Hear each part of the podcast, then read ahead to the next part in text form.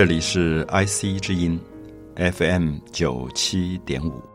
您现在所收听的是《美的沉思》，我是蒋勋。我们在一个漫长的系列里，要跟大家介绍人类历史上最伟大的一位丰富的心灵——达文西。我们刚刚开始讲达文西的童年，在上一集当中，跟大家介绍了他出生在一四五二年的。意大利托斯坎省，我们也特别介绍了托斯坎省这个地区有一个小小的文西镇或者文西村啊，其实连城市都还不到的一个偏僻的乡下。他在这个地方诞生，也就是达文西的“文西”这两个字的来源。那么，达文西在这里诞生了。我们特别提到说，童年对一个丰富伟大心灵的重要性。也特别希望很多的父母、老师、成人特别要注意，孩子在学前以前，在学龄以前，就是进到小学受教育之前，他所有生命被启发的状况，是影响他一生最大最大的。所以，因此我们知道有好多人从各个领域去了解达文西的童年，是因为什么样的丰富的心灵，使得这个人在童年的时候就被打开了。我说的打开是说。因为在儿童的时期，可能一岁、两岁、三岁、四岁、五岁、六岁，我们可能七岁就要入学了，受教育了。我们知道，在这个入学之前，所谓的学前，因为他所有的感官是还没有被固定，所以他听到的声音对他来讲都是第一次，他看到的色彩是第一次，他触摸到的所有东西都是第一次，所以他充满了好奇。所以，因此，我想很多的听众朋友可以做一个检查。你下次观察这个年龄的孩子，他在接触到一个东西以后，他会非常的专注，非常的专心。甚至如果你的电视开着，他可能才两岁，他还含着奶嘴，他的眼睛就盯着那个电视的画面，就不停的在看。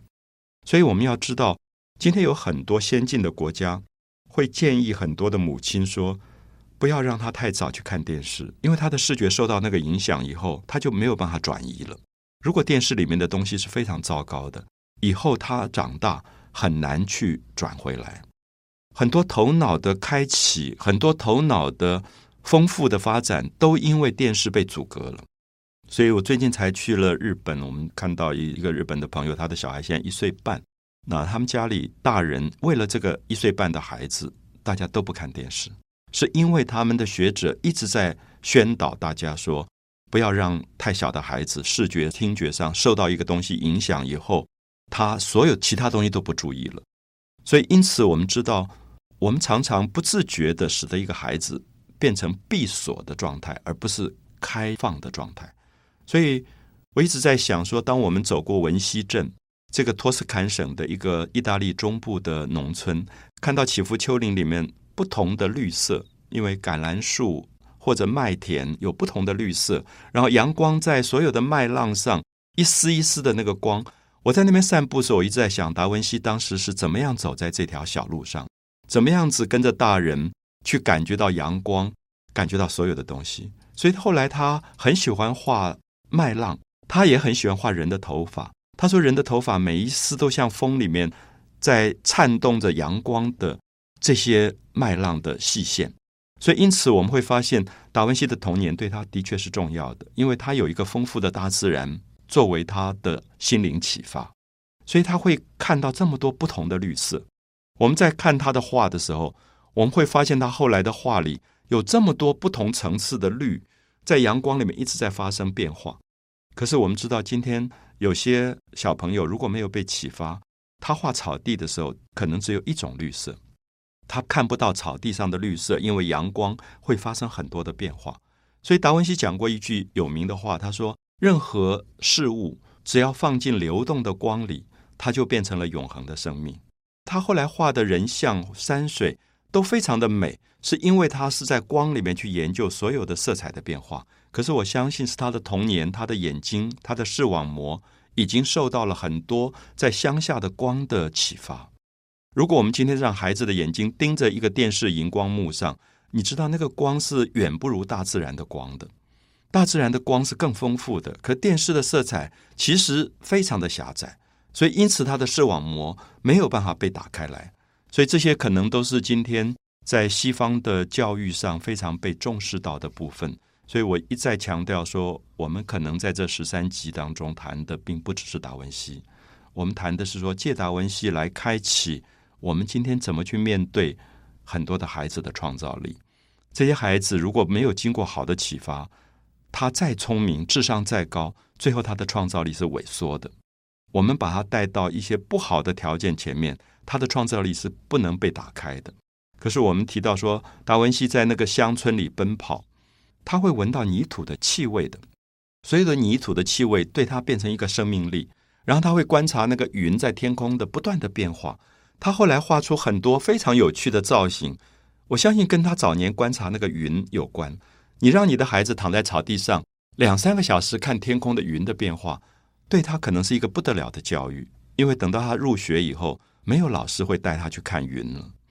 可能只有母亲会扮演这样的角色。我记得小时候妈妈会说：“哎，你躺在草地上，你看那个天空的云，它像什么？”我就跟他聊天聊天，两三个小时过去，那些云的变化到现在对我来说都是非常动人的记忆。我会觉得也有一些像神话的东西在云里面在飘荡，而里面的光线的复杂度也给我生命很大的启发。所以我相信达文西的这个童年，在文西镇的童年，是我们特别特别值得慢慢去摸索的。那我们也提到说，他这个时候已经开始去拿着一支笔，在一张纸上慢慢去画一些东西。现在我们知道他画过蜥蜴，他画过蛇，他画过蝙蝠，甚至有趣的是。这个小男孩有点顽皮，他抓到蜥蜴以后，他就把它解剖了，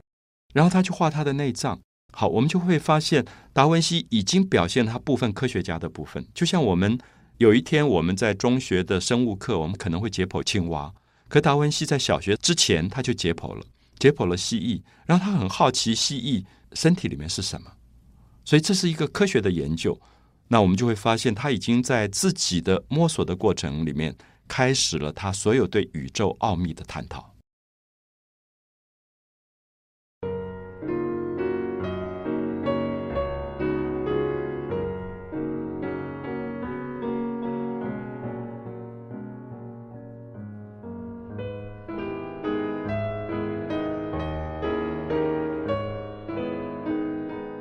我们回到了一四五二年。诞生在文西镇的达文西最初最初的童年，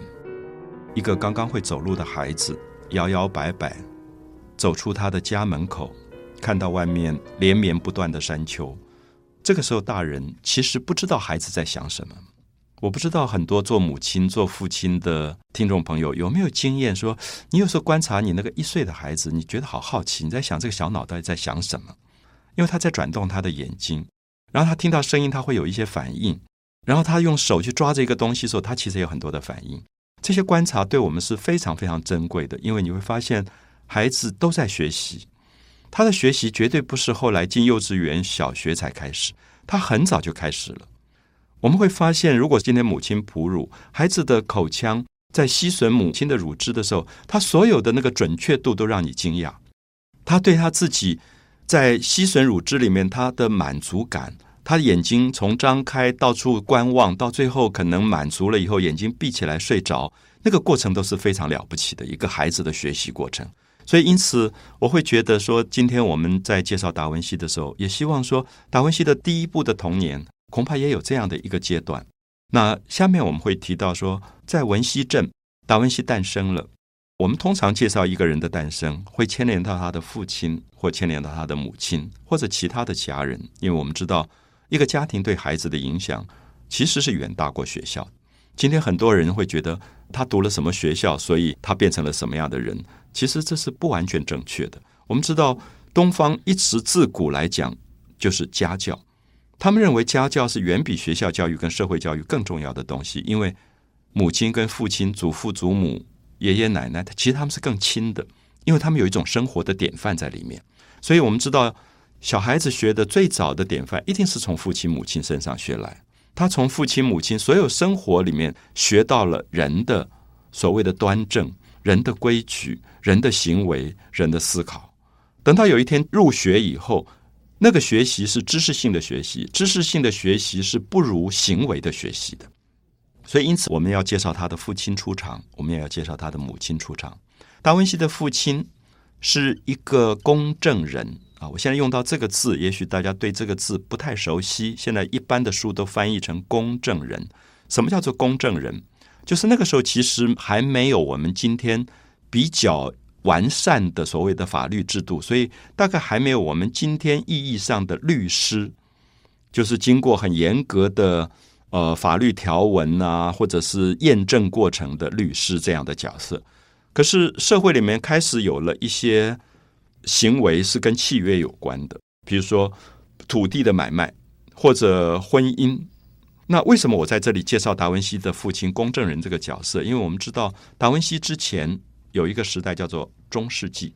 中世纪是什么时代？中世纪是西方的基督教教会掌控一切的时代，所以那个时代土地都属于教会贵族，人民是没有土地的。你可能就是佃农。你就在这个教会的土地上种田，然后所有的所得就是捐献给教会，所以因此他也比较没有私有财产的观念。可是我们知道，到一四五二年达文西诞生的时代，基本上意大利的中部开始有了一个社会的变迁。这个变迁就是说，可能一些私有财产，所以开始有土地买卖、房屋买卖。这个时候要有一个公证人来证明，所以他很像我们今天所说的代书。就是做契约的那个人，然后来公证证明买方跟卖方的关系。有一天如果发生了纠纷，他要出来仲裁的这样的一个人。可是当时并没有什么严格的法庭，所以还没有律师。还有一种就是可能牵涉到当时的婚姻或者死亡。我们今天也常常有法律上的死亡证明书或者婚姻的这个证明书，可在当时因为都是教会在做，所以这个部分也都不严格。因为大部分都是由教会来包办了，所以他的父亲，我们可以说，如果他叫做公证人，表示他是当时的知识分子，他至少要懂得怎么签条约啊，怎么定条约，以及在买方卖方买卖土地的过程里面，他自己怎么样获得利润。所以他的父亲算是这个偏僻的小小的文溪镇的一个知识分子。那也有他自己的土地，因为他算是一个土地拥有者吧，一个地主或者有一点像后来的资本家这样的一个中产阶级，算是富有的。所以在这样的状况里，我们看到达文西一定会受到他父亲的影响，因为父亲是一个知识分子，达文西就一定受到他父亲的某些知识上的感染。那跟他后来追求知识有关，因为。我用一个反向思考来讲，如果达文西出生的家庭是一个农民的家庭，或者是一个工人的家庭，可能他又不是达文西了。我不知道听众朋友理不理解这样的事情，就说因为这个环境可能不会要这个孩子将来去读书或者是求知，因为过去的农民的孩子他就是做农民嘛，继续种田；工人的孩子就是学做家具、做工。所以不会给他求知的机会。可是因为他父亲本身是一个知识分子，所以父亲就会对这个孩子的知识有所要求，那么给予他一些培养。所以他可能也从很小就在观察，哎，这个孩子将来可以走哪一条路？那如果他喜欢法律，那将来也许跟着父亲就做公证人的角色。那如果他将来呃喜欢音乐，他也许可以去做音乐家；如果喜欢画画，可以做画家；也许他喜欢研究解剖，那么将来他也许可以做医生之类。就说他也在寻找他的定位。可是后来发现，达文西在纸上画了一些蜥蜴啊，还画了一些呃蛇啊、蝙蝠啊。他父亲就觉得他应该是走艺术家的路，所以决定了十五岁以后就带他到翡冷翠，就拜一个老师去学艺。就决定了他走向艺术的这条路。可是，我觉得这个决定也很有趣。如果我们今天思考啊，就如果今天是一个父亲，我的孩子拿起笔来在纸上画了一些蜥蜴这些东西，我可能觉得，哎，他可以学绘画，将来就把他送到美术系或者美术实验班。这个猜测不一定是对的，因为我们刚刚讲过，达文西的手稿发现他的蜥蜴是解剖的，所以其实他也可以做医生的。所以，因此，我们恐怕要特别注意一点，就是当我们在研究达文西的一生的时候，达文西的一生都没有那么绝对固定。所以，因此，我常常跟很多成人的朋友说，你在面对你的孩子的时候，你要特别小心，因为你往往会有一种武断，认为说啊，因为观察到他这个，所以他可以做医生，或者观察到这个，所以他可以做画家。可是，这个是不是百分之百的？因为他拿着一支笔在纸上画画，不错。可是画画有一些人可以做建筑师的，有些人画画是为了做医生的，都可以画画。画画本身并不说明他一定做画家，所以我也建议很多的父亲母亲送孩子去才艺班学画的时候，不要那么狭窄的定位，说他一定将来就要做画家。所以这个部分是特别要小心。我觉得在我们的社会里，成人有时候太早去武断的决定孩子未来的命运，其实恐怕是一种限制。特别是我觉得我认识好多好多年轻的朋友，各方面都有才华，然后说啊，因为父亲母亲说我们的社会里最好的行业就是医生，所以就被逼着去读医学院。我认识一大半这样的孩子都是不快乐的。然后他们其实其他部分的才华都非常非常的强，所以我常常觉得好遗憾。那没有任何指责他们父母的意思，只觉得我们的社会其实浪费了绝大部分的人才。因为学医跟所有的行业一样，只是一种专业，并不证明学医要最好的头脑。我觉得，如果我们的社会里面认为学医才要最好的头脑，那也说明我们的社会各行各业最后都会出现问题，因为。各行各业其实都需要最好的头脑，啊，所以我们从达文西的童年来讲，也给我们一个启发，就是说不要把孩子做太早的定位。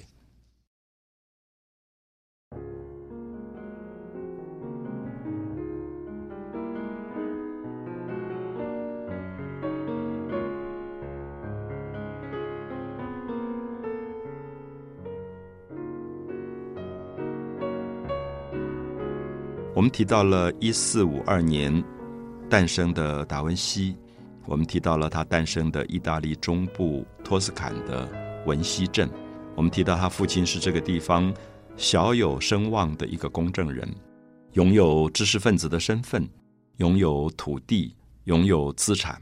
那么，因为有土地。他就一定有农民，因为他自己不会去耕种，他只是一个地主，所以他就把他的土地，比如说租给一些农民，这些农民来种田，所以他们就可以交一些租税，就变成他的收入，所以他算是生活环境比较好。好，在这样的情况里，我们就看到他的土地上有一些佃农，这些佃农的孩子就是有一点像一个身份比较低的雇佣者。我们就会发现，达文西的母亲其实一直是一个不清楚的角色，因为历史上一直没有提到他的母亲，或者说他父亲后来有正式结婚，可是娶的女人并不是达文西的生身母亲，所以达文西是一个私生子。所谓私生子的意思，就是说他父亲后来在法律上的婚姻都不是他的母亲。可是当时他的父亲资料都显示，他父亲跟他农庄上的一个佃农的女儿发生了关系，然后这个女的怀孕了，最后生下了达文西。可是因为这个女孩子是一个佃农的女儿，她的身份是比较低的。那当时以一个地主的身份，跟一个比较资产阶级的身份，一个知识分子的身份，他不会娶这个女孩子，所以他只会把这个孩子抱来养，因为这是他的骨肉。可是他不认这个女的。所以这个女的就在这个村镇里存在在那里，可是不能变成达文西的母亲。好，这一点非常重要，因为我们知道后来到一九一零年代的时候，有一个维也纳的医生叫弗洛伊德，他是一个心理学的医生，他在研究达文西的传记跟达文西的绘画里，特别写了很精彩的心理学的论文。这个论文就是探讨达文西早年母亲缺席的问题。所谓母亲的缺席，他做了一个探讨。这个探讨是说，一个孩子在他最需要母亲的时候，他当然知道他有一个母亲，他觉得他母亲很美，他觉得他母亲世界上最美的人。我想每个孩子都觉得母亲是世界上最美的人，母亲是世界上最聪明的女人，母亲是世界上最美丽、聪明又健康又慈祥的女人。因为对孩子来讲，母亲是一个保护，所以一定是这样想。我们知道宗教里面所谓的圣母。或者台湾的所谓的妈祖，都是人人类所有的母亲的集大成，就是世界上对所有的孩子来讲最美的女人，没有任何例外，一定是母亲。所以达文西一直有这样的一个母亲的美丽的梦想。可是我们知道，在现实生活里，他是不能认这个母亲的，因为他是私生子，父亲不会告诉他那是你的母亲。所以弗洛伊德就在分析说，达文西这个童年是一个孤独的童年。因为他在这个村落的大街小巷走的时候，他一直觉得有一个女人躲在某一个角落在看他，然后他回头的时候，这个女人就不见了，因为他们是不能有现实里面亲子相认的关系，因为社会的阶级的关系。所以这样的关系里面，弗洛伊德就用心理学第一次揭发了说，这样长大的孩子其实极度的早熟，因为孩子在母亲的宠爱里长大，他很幸福，可他少掉了一种孤独里面的一种焦虑或者不安的感觉。因为弗洛伊德分析到后来就用了一个名称叫做伊迪帕斯王情节啊，伊迪帕斯王是希腊的一个悲剧的故事，就讲一个一个男孩子他出生以后就被。遗弃了，因为他的父亲母亲去算命，说这个小孩子将来会杀父娶母，会杀死爸爸，会娶妈妈做太太。所以当时当然觉得这是大逆不道的事情，就把这个孩子丢在旷野，就希望说不要养大这个孩子。结果这个孩子就被另外一个城邦的国王跟皇后捡去，就把他养大。养大以后，他就去算命说。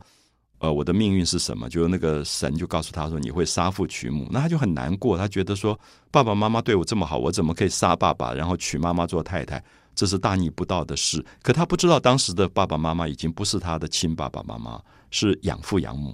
因为没有人跟他讲，所以他就流浪。他说：“我一辈子不要见我的爸爸妈妈，所以我就不会做这么违背伦理的事。”就他就流浪流浪，最后他就回到他自己生身父母的身边。那他不知道那是他爸爸。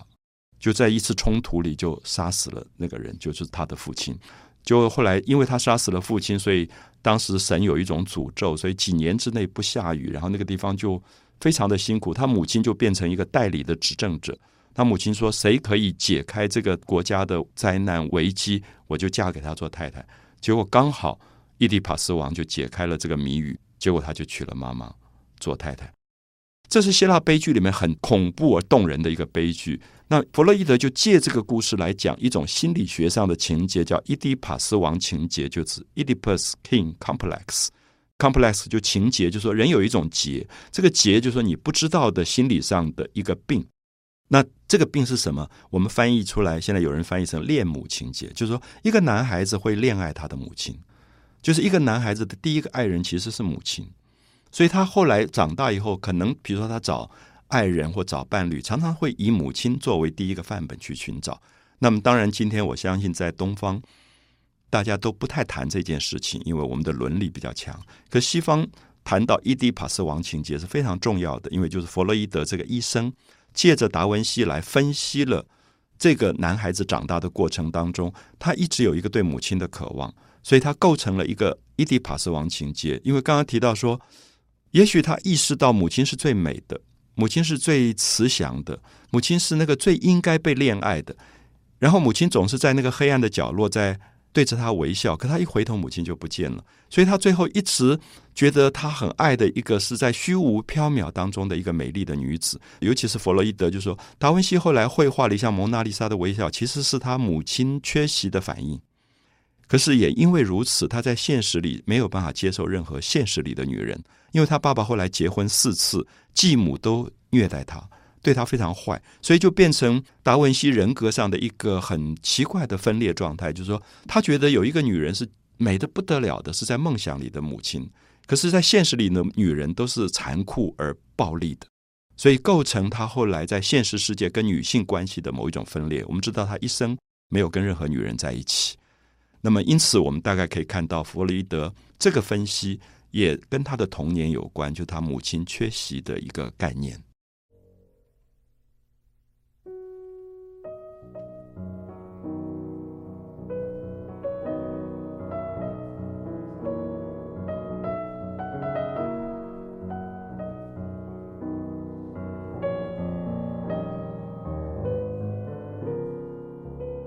我们谈到了达文西的童年，我们其实进入任何一个人的童年，我们都会觉得有一种不可知的神秘，因为我们不知道三岁的时候、四岁的时候、五岁的时候，我到底在想什么，然后有多少以后在一生当中可能已经会发生影响的事物，在这个时候已经决定了。所以我的意思是说，如果我们用这样的心情去理解达文西的童年，我们再回来看待这个年龄的孩子，不管我们作为老师或者父母，其实我们会有一种存疑。这个存疑是说，你不太知道你给他什么，最后会产生什么，因为其实是一个不可知的状态。我们看到这个母亲的缺席，竟然在达文西后来的生命里发生了这么强大的作用。这种孤独，这种对母亲的渴望，这种对美丽的母亲的梦想，变成他绘画里虚无缥缈的美丽的女性。大家都承认，五百年来在绘画里创造了最美的女人形象的，就是达文西。那么，只有弗洛伊德分析出来，那个女人为什么会画的这么美，刚好就是因为她是梦想。我们知道，在现实里的美，往往没有梦想更美。有点像东方的美学，常常说雾里看花是比一般的花更美的，因为它有一点可望不可及。很多东西你达到的时候，你拿到手中的时候，其实有一种幻灭。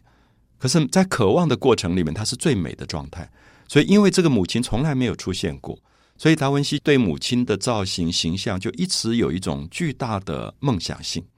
所以他后来画到，比如说，特别是圣母这个角色，在他的画作里，总是让你觉得脸上带着一层雾一样的感觉，有一种朦胧。我们知道，朦胧本身就是一种美，因为他把很多现实里面不美的细节过滤掉了。我们知道，我们今天如果拍照，上面稍微涂一点凡士林，加一点雾状的东西，它就很美。我们拍婚纱摄影的时候，常常用这种技巧，因为它会把很多小皱纹就遮掩掉。所以，其实我们可以说，达文西的这个母亲的美丽的形象，后来在他的画作里一再出现，是因为这个母亲从来没有真正出现过。真正出现，母亲也会衰老，母亲也会憔悴，母亲也会忧伤，母亲可能也会愤怒。可是我们知道，因为这个母亲从来没有出现，所以对达文西来讲，这个母亲就是完美。所谓的 perfect，这种完美是说没有人可以取代。所以，因此，弗洛伊德的这个心理学变成一个很重要的研究，就是说，在母亲缺席的童年，对于这个孩子构成的所谓伊迪帕斯王的这个情节，可能是困扰了达文西的一生，因为他一生后来没有办法在现实里跟女人在一起，包括性，因为性没有办法那么完美，性里面可能也有一些让他觉得不舒服的东西，因为一个男孩子会觉得他爱恋他的母亲，可他不会跟母亲去发生性的这个关系，所以因此我们会发现。心理学上就把达文西作为一个非常重要的个案来探讨，他为什么在他的美术世界、绘画世界创造了这么完美的这个女性，尤其是蒙娜丽莎，没有一张画像这样的一个女性可以这么淡淡的微笑着看着你，流露出这么大的爱意出来。因此，我们就会发现说，如果不是这个母亲的缺席，达文西会不会变成另外一种形态的画家呢？所以这些都是我们在谈他的童年时候许许多多的这种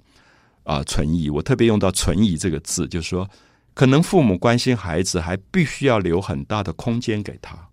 因为我们其实是不知道，我们给他这个东西，最后是不是一定达到这个效果。有的时候，在生命的成长的过程是非常复杂的，